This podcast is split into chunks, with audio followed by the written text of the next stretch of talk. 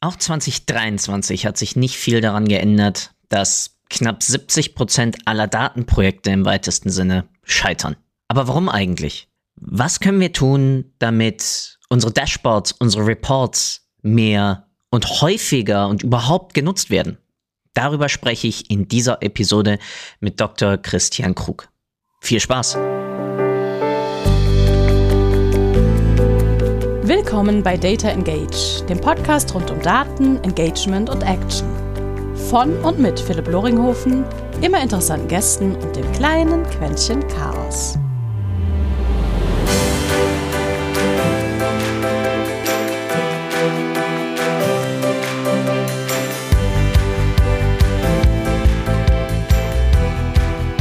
Und herzlich willkommen zu einer neuen Episode eines kleinen Podcasts, der sich um Daten dreht.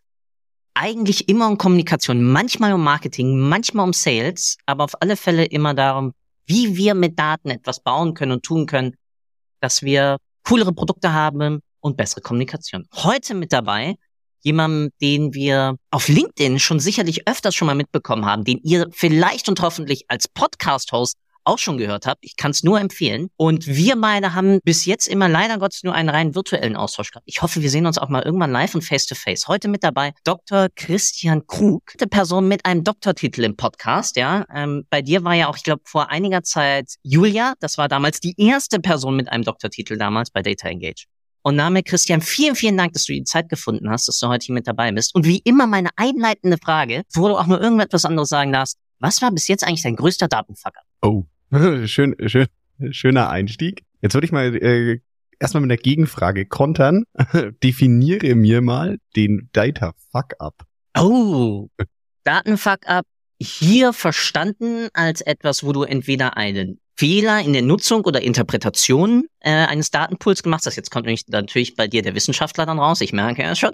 Ähm, oder auf der anderen Seite, wo Datenergebnisse gekommen sind, die du so nicht erwartet hast, was ja eigentlich auch okay ist, weil wir sollten ja unvoreingenommen in unsere Analysen erstmal einsteigen. Wir sollen ja nicht etwas beweisen, was wir, da gibt's ja einen Bias-Ausdruck, für den kennst du vielleicht nicht. Aber genauso. Genau so. Also, wo haben mich Daten mal aufs Glatteis geführt? Das ist eine geile Umschreibung. Vielen Dank. Ja, ja genau. Also, das ist so, so würde ich jetzt meine Data Fucker für mich definieren. Wo haben mich Daten aufs Glatteis geführt? Das ist jetzt tatsächlich ultra nerdig und eher aus dem privaten Bereich. Zum Glück nicht, zum Glück nicht beruflich passiert. Ähm, tatsächlich muss man vielleicht ganz kurz, wenn du es mir erlaubst, ausholen. Ich habe ein, zwei nerdige Hobbys auch in meinem in der Vergangenheit und ich war eine Zeit lang relativ aktiv in einem Sammelkartenspiel namens Magic the Gathering unterwegs. Und da hinten stehen sie. Ja, sehr gut. Und wir sind zu einem Grand Prix gefahren, hatten uns eigentlich relativ gut vorbereitet, hatten auch so eine, eine sogenannte Metagame-Analyse gemacht, so nach dem Motto, was wird gespielt und wie, wie konterst du halt möglichst die, die populären äh, Gegner aus, also eine Strategie zurechtgelegt.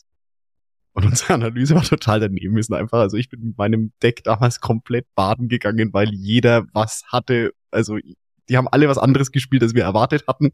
Und stand es da, sagst okay, das ist ungefähr so, wie würde ich jetzt ich würde mal eine Fußballmetapher, ja, du spielst halt gegen eine Pep Guardiola Mannschaft und denkst, die spielen Tiki-Taka und auf einmal spielen die One-Touch-Go-Football und du stehst da und denkst, okay, mein, mein Plan ist weg. Falsche Aufstellung, alles Falsche Aufstellung, komplett, genau, ja, das war, das war so mein größter Data-Fuck-up. Also da, wo ich echt gesagt habe, ich habe kein Land gesehen, ich glaube, ich habe ein Spiel gewonnen von neun.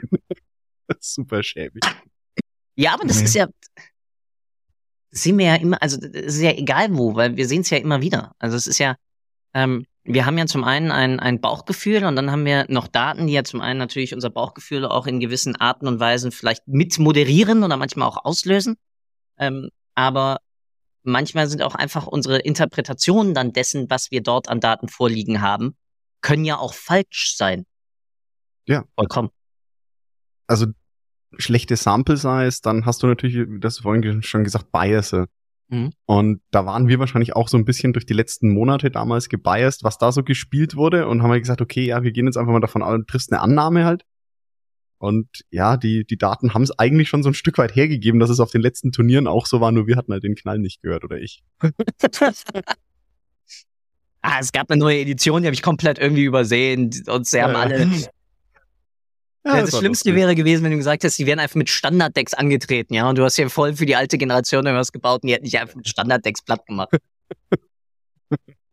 ja, ganz so schlimm, also war ähnlich schlimm, aber ja, das tatsächlich. Aber wie geht mir, also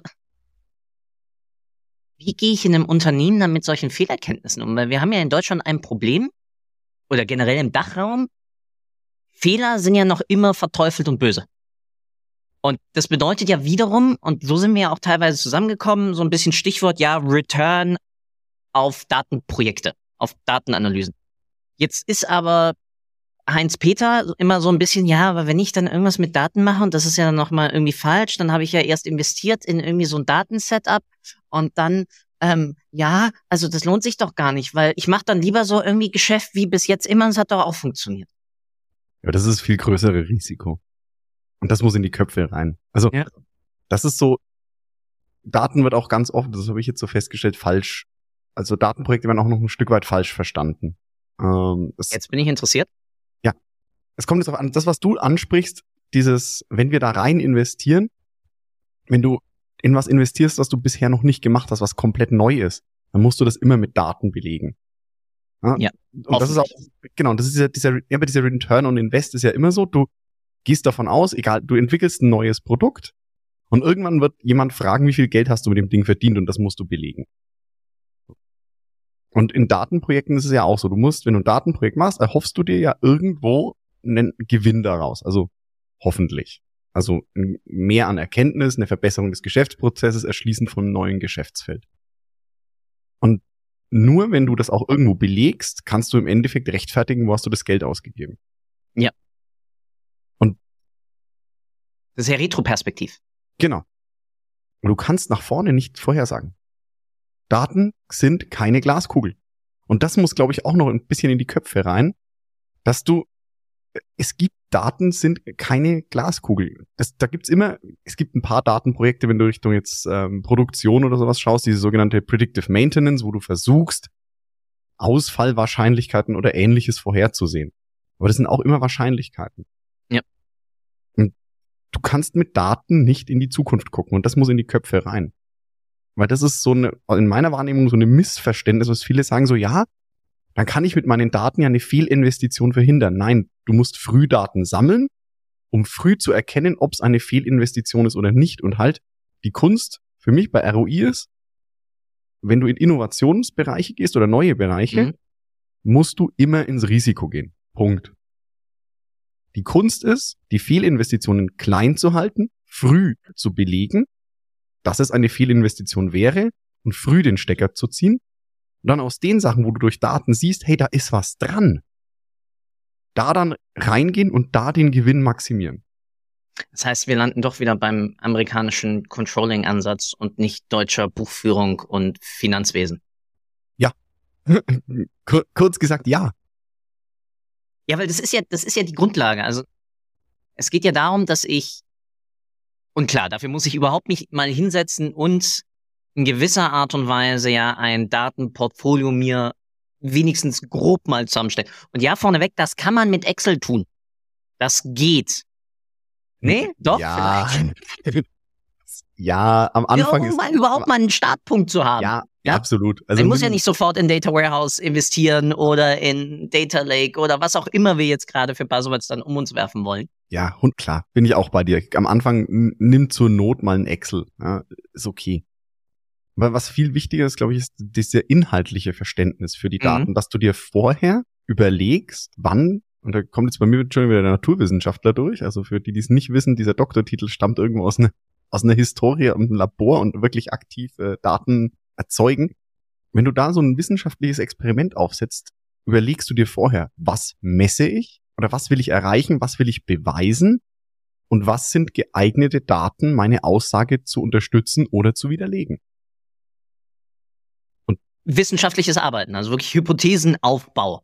Ja, genau. Über den Aspekt, wo habe ich ein, wo habe ich ein Known Unknown ja, also wo weiß ich, dass ich eine Wissenslücke oder eine Informationslücke habe, aber genauso kann ich ja auch, weil das merkt man ja auch immer wieder, die Falsifizierung von bestehendem Wissen, weil es ändert sich ja auch die, die Umgebung, das Ökosystem, in dem ich als Organisation agiere.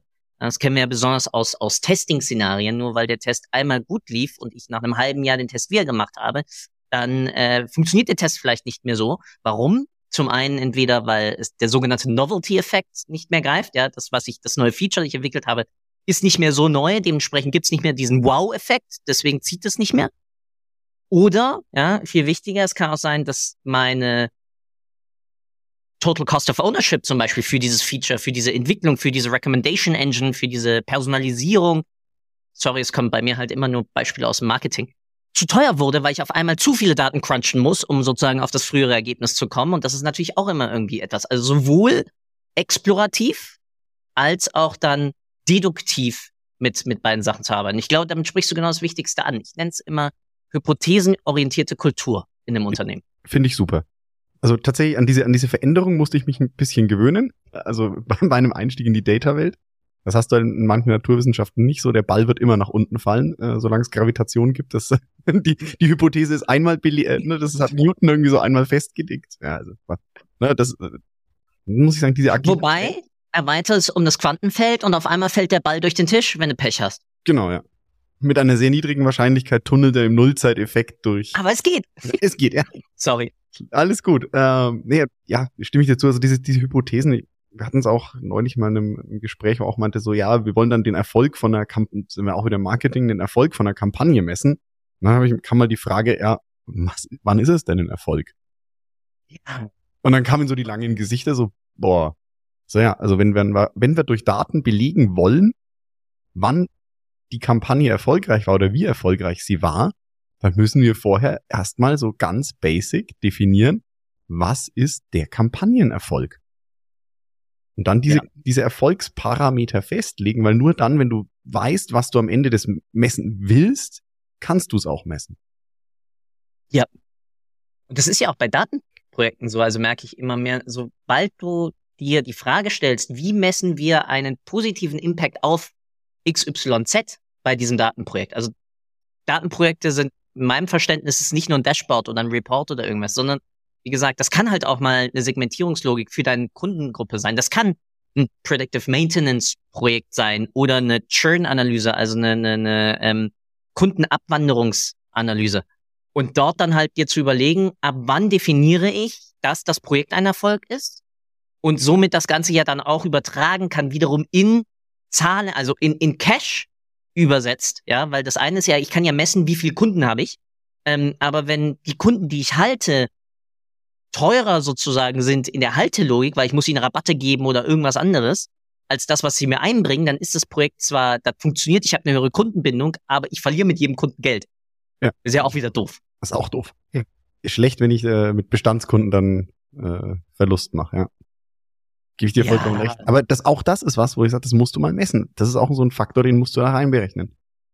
Und ganz oft so, was ich halt sehr auch passiert, dass viele Leute ganz sagen, wir haben ja alle Daten gesammelt, aber dann siehst du, man sieht den Mehrwert vor lauter Daten nicht mehr. Also du ertrinkst dann in diesem Datenmeer. Deswegen so Data Lake, Data Ocean, da ist alles drin. Ja, wir haben auf alle Daten Zugriff, aber keiner nutzt.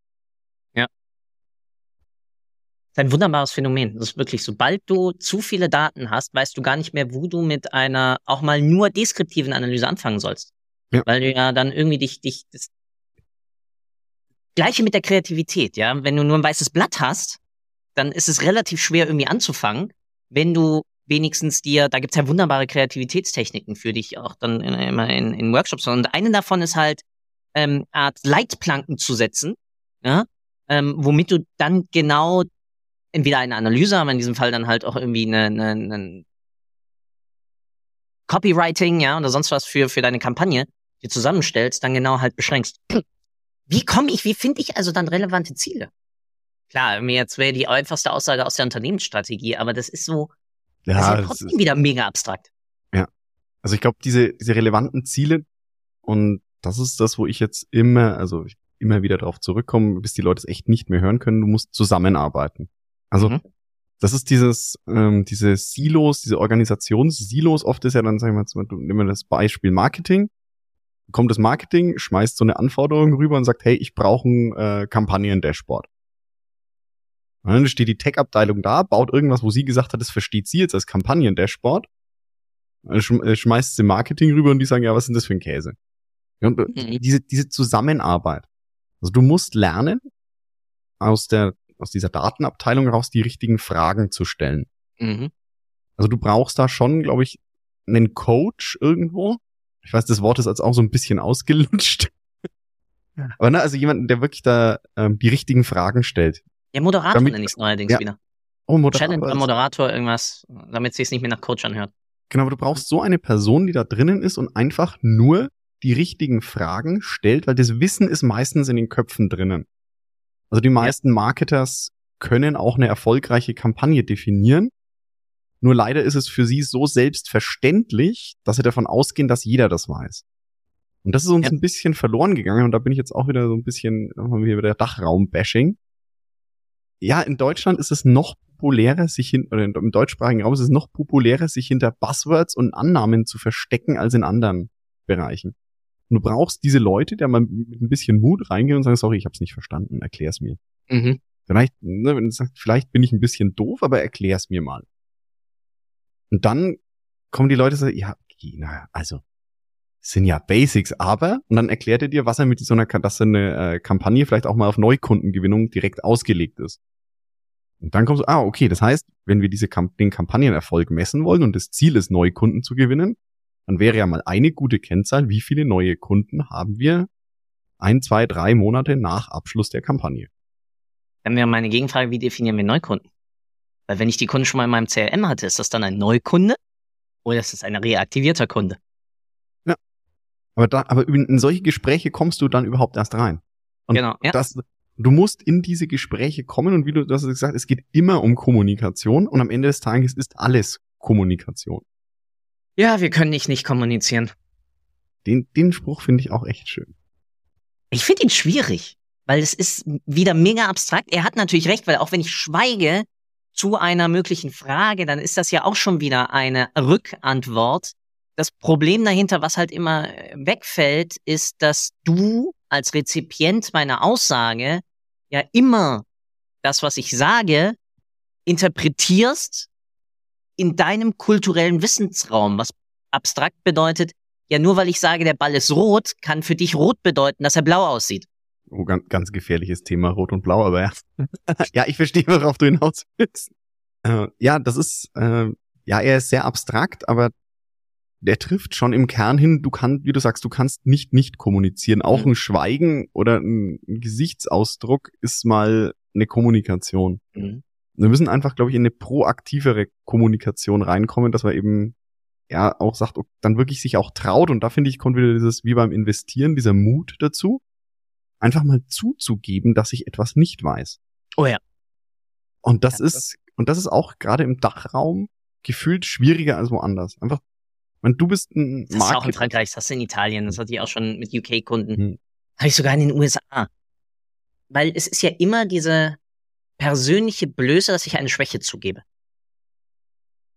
Und das, das ist psychologisches, tief integriertes Attribut bei uns im Hirn. Ja, Schwäche zu geben ist Pain. Ja, und klar, du hast manche Masochisten, die machen das gerne. Ähm, ich glaube, alle Menschen, die gerne Unwissenheit zugeben, was ich megamäßig lernen musste, ja, ich musste diesen Pain-Aspekt bei mir abtrainieren, das gebe ich sehr offen zu, in meiner Anfangskarrierenzeit wusste ich alles. Im Notfall habe ich es mir in der Nacht- und Nebelaktion einfach kurz nicht geschlafen und angeeignet für den nächsten Termin. Ähm, gebe ich sehr offen zu. Aber das Wichtigste, worauf du mich damit gerade bringst, ist ja eigentlich der Aspekt, wenn wir also Ziele definieren, anhand zuzuhören, auf welchen Detailgrad dann von einer Definition muss ich dann eigentlich runter? Weil ich habe ja zum Beispiel dann gerade bei dem Beispiel Neukunden ja danach gefragt, ja, wie definieren wir einen Neukunden? Heißt, ich muss ja dann eine gemeinsame Sprache finden. Ja. Kurze Antwort ja. Du musst wieder ne, Kommunikation, du musst aus diesen, aus dieser, ich nenne es auch wieder Silo-Sprache raus mhm. und du mhm. musst ein gemeinsames Verständnis schaffen. Und das ist genauso dieses Problem, wenn du dann sehr technische Leute und sehr fachliche Leute am Tisch hast, die sprechen im Idealfall nur zwei Sprachen. Also die haben beide die gleiche äh, natürliche Muttersprache, der eine spricht dann aber Technik und der andere spricht Fachwissen. Und das musst du schon übersetzen. Wenn du jetzt nur in den internationalen Kontext gehst, Dann wird's noch witziger. Dann kommunizieren die beide in einer nicht natürlichen Muttersprache. Das heißt beispielsweise nehmen wir Konzernsprache Englisch. Dann habe ich einen Tech-Bereich, der in Deutschland sitzt, beispielsweise. Und mein Marketing sitzt in Frankreich. Und dann sitzen jemand, dessen Muttersprache Deutsch ist, mit jemandem, dessen Muttersprache Französisch ist, zusammen und sprechen auf Englisch und der eine spricht Daten und der andere spricht Fachsprache. Und dann wird's halt richtig, richtig schwierig. Aber ja, du musst da irgendwo gemeinsame Sprachverständnis schaffen und finden. Und das kannst du nur über wirklich proaktive Kommunikation. Und das ist in, gerade in, für mich auch in Datenprojekten oft ein Problem derzeit, wenn du, wenn es um Aufwände von Projekten geht. Ja. Weil ganz oft wird so der technische Aufwand gesehen, was kostet, wie viel Zeit kostet es denn, das im System rein umzusetzen, zu implementieren. Wenn du dann kommst mit einem, sag ich mal, Projektmanagement-Anteil, der über zehn Prozent ist, verdrehen viele die Augen. Mhm. Aber eigentlich muss, ist in diesem Projektmanagement drin, dass man miteinander spricht und eigentlich muss das 20, 25 Prozent sein, weil du dann die anderen Aufwände runterkriegst, weil du viel weniger, sag ich mal, Fehlentwicklungen hast, wo einfach deine, deine Messung dann in die falsche Richtung geht, wo du das Falsche misst und das Falsche auswertest. Ja. Wie siehst du da das Ganze dann von auch einer visuellen Aufbereitung? Weil das eine ist ja Audiokommunikation und das andere ist natürlich, dass ich nochmal ein weiteres Verständnislevel dann durch, also deswegen, ich bin ein mega Freund, auch dann bei solchen Gesprächen zu, sagen wir mal, einer Entwicklung von einer äh, Marketing, Analytics, da, äh, Reporting-Landschaft, ähm, dann nicht nur aus dem Stichpunkt heraus, ich habe dann direkt ein visuelles Mockup, mit dem ich dann irgendwie arbeiten kann, sondern es hilft mir auch dabei, ähm, auch zum Beispiel Datenflüsse oder Berechnungen dann auch nochmal an die Wand zu werfen, ähm, gemeinsam nochmal drüber zu sprechen ja, malen ganz viel, also nicht nur diese, wie du sagst, der Klassiker sind diese äh, Dashboard-Mockups. Immer, ohne die geht's ja immer gar nicht, meine Erfahrung. Ich hätte da Aber, gerne einen Donut-Chart. Nein, du willst keinen Donut-Chart. genau, nein. Ich habe gelernt, ich zitiere jetzt mal einen guten Freund, äh, maximale Platzverschwendung bei minimalem Informationsgehalt. Ja. Danke, Ralf. Nein, also genau, das, das zum einen und zum anderen, wie du sagst, diese Datenflüsse dann aber auch mal ganz konkrete, und das hat mir geholfen, auch in, in komplexeren äh, Verhältnissen, einfach mal die Daten, wie sie im System stehen, einfach mal auf eine Wand schreiben und damit mit einem Case den Datenfluss exemplarisch durchrechnen. Und das, das kann auch, cool. das kann auf einer total, das kann auf einer total banalen Ebene sein. Also, dass du dann wirklich sagst, okay, da ist jetzt ähm, meine, meine Landingpage und hier kann der Kunde bestellen und dann trägt er da seine Daten ein und dann trägt er diese und jene Sachen ein. Und so sehen die dann in, in einer Zeile im System aus und das passiert dann damit und dann habe ich jetzt keine Ahnung, im, im CRM-System sehe ich, sehe ich über dieses Feld ne, Name und Adresse, mache ich den Abgleich, ist das der gleiche Kunde, der sich jetzt da eingetragen hat oder ist es ein neuer Mit im B2B hm. ist es ein neuer Mitarbeiter meines Bestandskunden oder was auch immer. Aber diese Flüsse einmal exemplarisch an ein oder zwei Datensätzen aufzumalen, ja. ist super wertvoll. Und das wird noch viel zu wenig gemacht im Vergleich zu Mockups. Da sind wir schon ein gutes Stück weitergekommen die letzten Jahre. Äh, durch Missionararbeit von ganz vielen Leuten, die auch sagen, okay, packt mal Zettel und Stift wieder aus oder das gute alte Flipchart, was ja schon total verpönt war. Aber dieses Aufmalen hilft einfach, diese Visualisierung, das nochmal in den Kopf reinzukriegen auch, weil du unterschiedliche Lerntypen am Tisch sitzen mhm. hast dann. Aber das ist jetzt wieder, sagen wir mal, Lerntypen ist wieder ein anderes Thema, da geht's wieder Richtung äh, hier, Psychologie. Als Schuleigentümer finde ich das wunderbar, aber ja, mhm. richtig. Äh, da könnten wir dann die nächsten 90 Minuten nochmal noch mal drüber schnacken. Ja, aber auch das musst du, sagen wir mal, im, im Kopf haben in Richtung Kommunikation, dass Leute Informationen auf unterschied unterschiedliche Menschen verarbeiten Informationen auf unterschiedlichen Kanälen anders gut. Also Beispiel jetzt, Philipp braucht ein Bild, Christian lernt es besser, wenn ihm jemand das erklärt. Ja. Wäre so ein sehr einfaches Beispiel. Und das musst du halt auch in so einem Projekt-Setup, wo du mehrere Leute hast, auch im Hinterkopf haben, dass der eine muss es vielleicht aufgemalt haben. Und auch das muss man mal sich selber kennen, um und den Leuten dann auch sagen, so dieses, lass es uns mal bitte aufmalen, ich verstehe es sonst nicht. Und da sind wir wieder bei diesem Pain, den du hast, zuzugeben, dass irgendein Medium für dich nicht so geeignet ist. Ja. Allein schon eine ähnliche und gleichwertige visuelle Sprache dort dann zu entwickeln ähm, und zu haben, ist ja äh, mega wichtig. Aber das mache ich dann wieder, wie du es ja gerade sagtest, über diese echt, den Echtweltbezug wieder. Hey, liebe Sales-Mitarbeiter, ihr kennt doch euer CRM-Interface. Ähm, hey, lieber ähm, BI Data Engineer, ähm, du weißt ja, wie wir die Daten aus dem CRM bekommen. Jetzt seht ihr mal jeweils, wie der andere das bekommt. Und wenn der eine halt spricht von ähm, Kundenname, dann ist das lieber Sales-Mitarbeiter bei dir halt ein Feld. Dummerweise ist das bei uns in der CRM-Datenbank halt drei Felder, weil wir noch eine Historisierung oder uns irgendwas anderes haben. Weil Menschen heiraten ja auch manchmal und dann ändert sich ja sowohl bei Männlein als auch bei Weiblein mal der Nachname. Und damit ist Hans Meyer halt nicht mehr Hans Meyer nächstes Jahr, wenn er jetzt Heinz Müller heißt. Haben wir ein Problem. Genau. Können wir das lösen? Ja, aber genau das musst du aufmalen. Also da hilft halt das aufzumalen. Wenn du sagst, okay, hier, so fließen die Daten und so geht auch mal den Weg eines Buchungssatzes mal nachverfolgen. Weil da ganz, ganz oft auf einmal ganz viele Fragezeichen wegfallen oder aufgehen.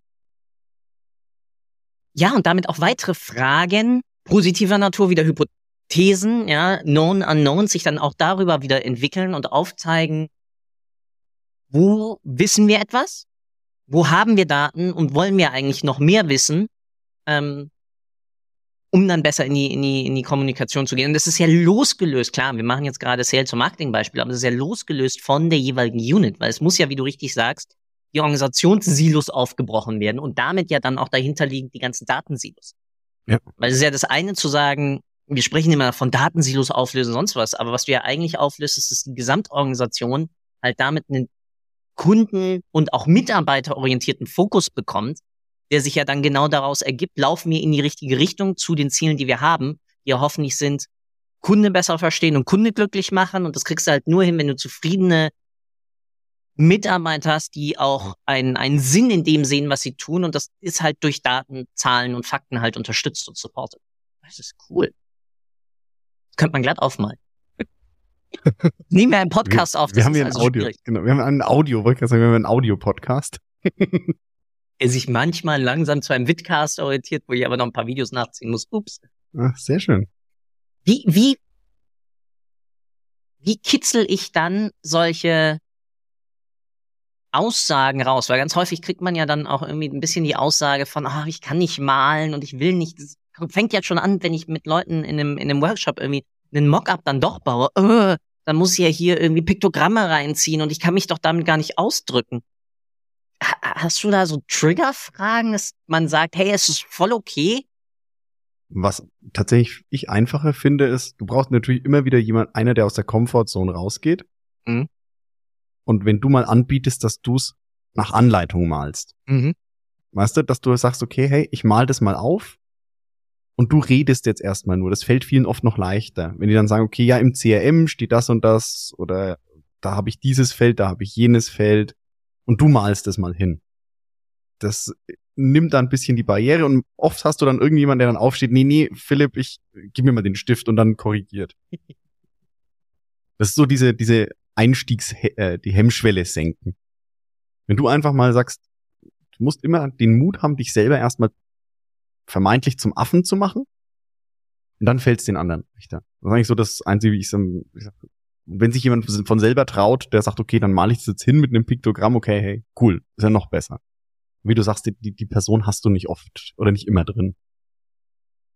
Ja, weil man da natürlich dann auch wieder so in den innenpolitischen Rinkelspielen äh, eines Organ, besonders wenn du als Externer halt mit dazukommst, weil die Teilnehmenden öffnen sich ja dir gegenüber und damit auch sich ja gegenseitig auch über ihre, was weiß ich gerade nicht oder wo bin ich gut. Das heißt, auch dort sorgst du ja immer genau über solche Diskussionen für eine gewisse weitergehende Kommunikation ähm, und, und Nachwirkung. Und das mündet dann hoffentlich immer in weitergehenden sinnvollen Daten, Datenprojekten. Ja. Heißt, wir kommen aus einer Zielsuche eigentlich darüber, dass wir überhaupt erstmal unsere Prozesse aufarbeiten und visualisieren, um damit dann zu verstehen, okay, wo entwickeln sich eigentlich Unwissenheiten oder was wissen wir noch nicht. Ja. Kann man, glaube ich, kann man so ausdrücken. Ich bin immer nicht der größte Prozessfan. So ein kleiner Anarchist manchmal bin, aber ist gut. Boah, hat äh, einer meiner damaligen äh, Kollegen, äh, äh, mega Side Story, aber eher genau, ich, früher auch, äh, bis er mich dann zur Seite genommen hat und gesagt hat, Philipp, damit will ich dich nicht in irgendein Korsett packen.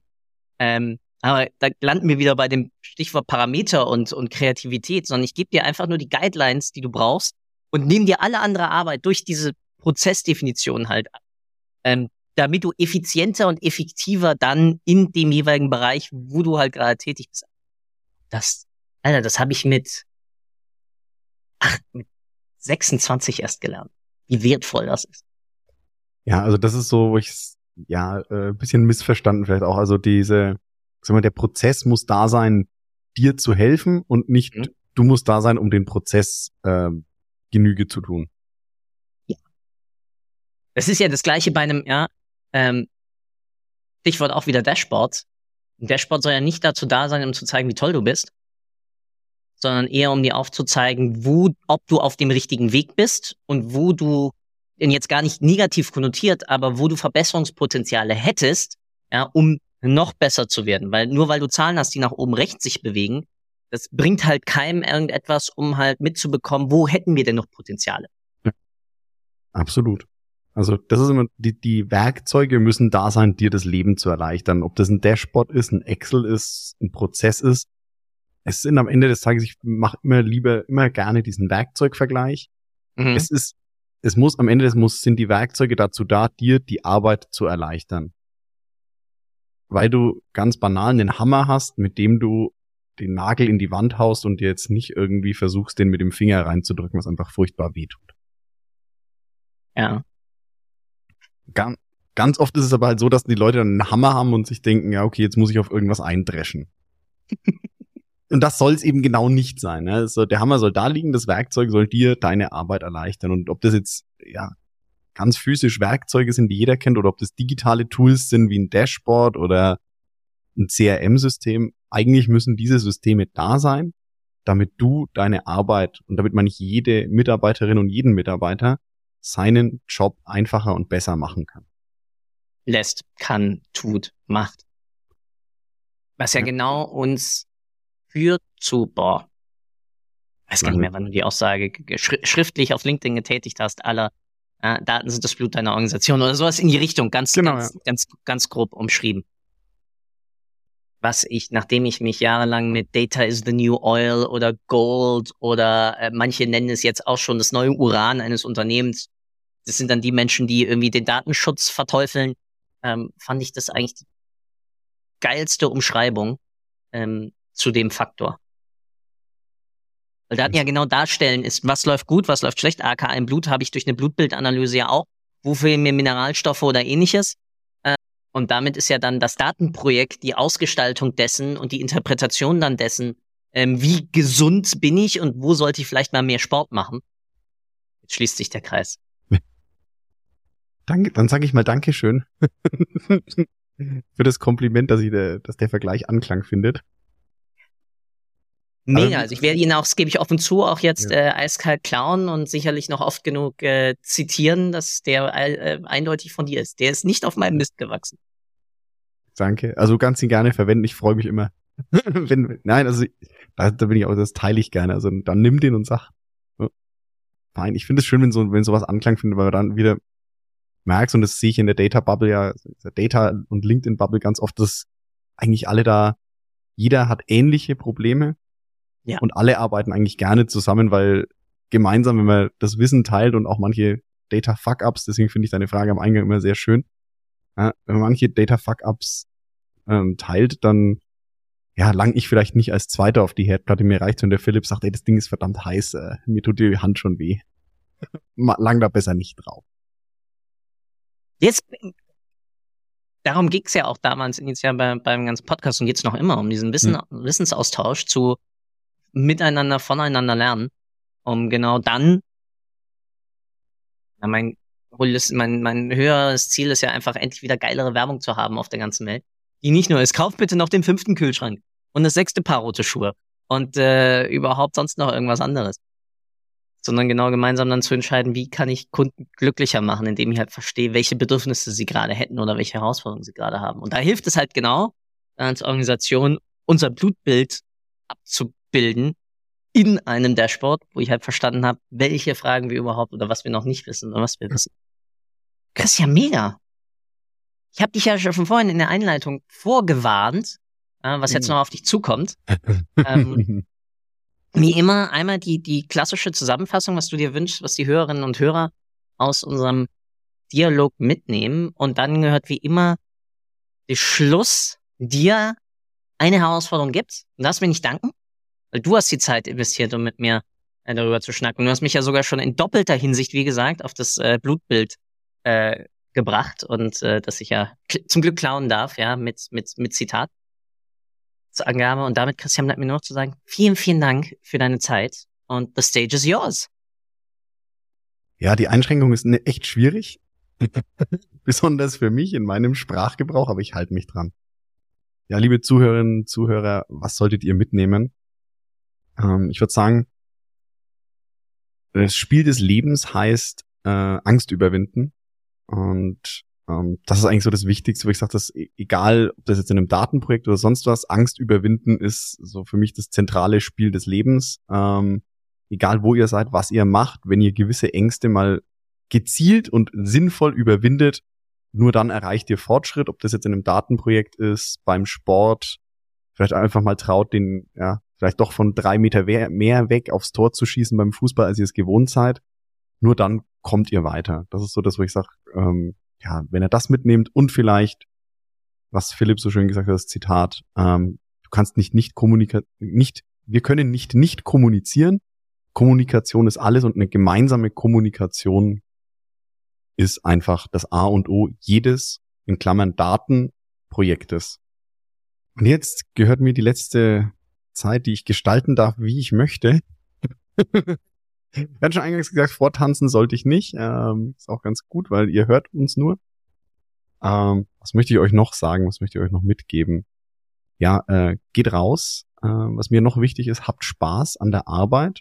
Ähm, macht den Job, den ihr macht, mit Liebe, weil es ist so viel Zeit unseres Lebens, die wir mit dem, was wir Beruf nennen, verbringen und Beruf muss für mich von Berufung kommen.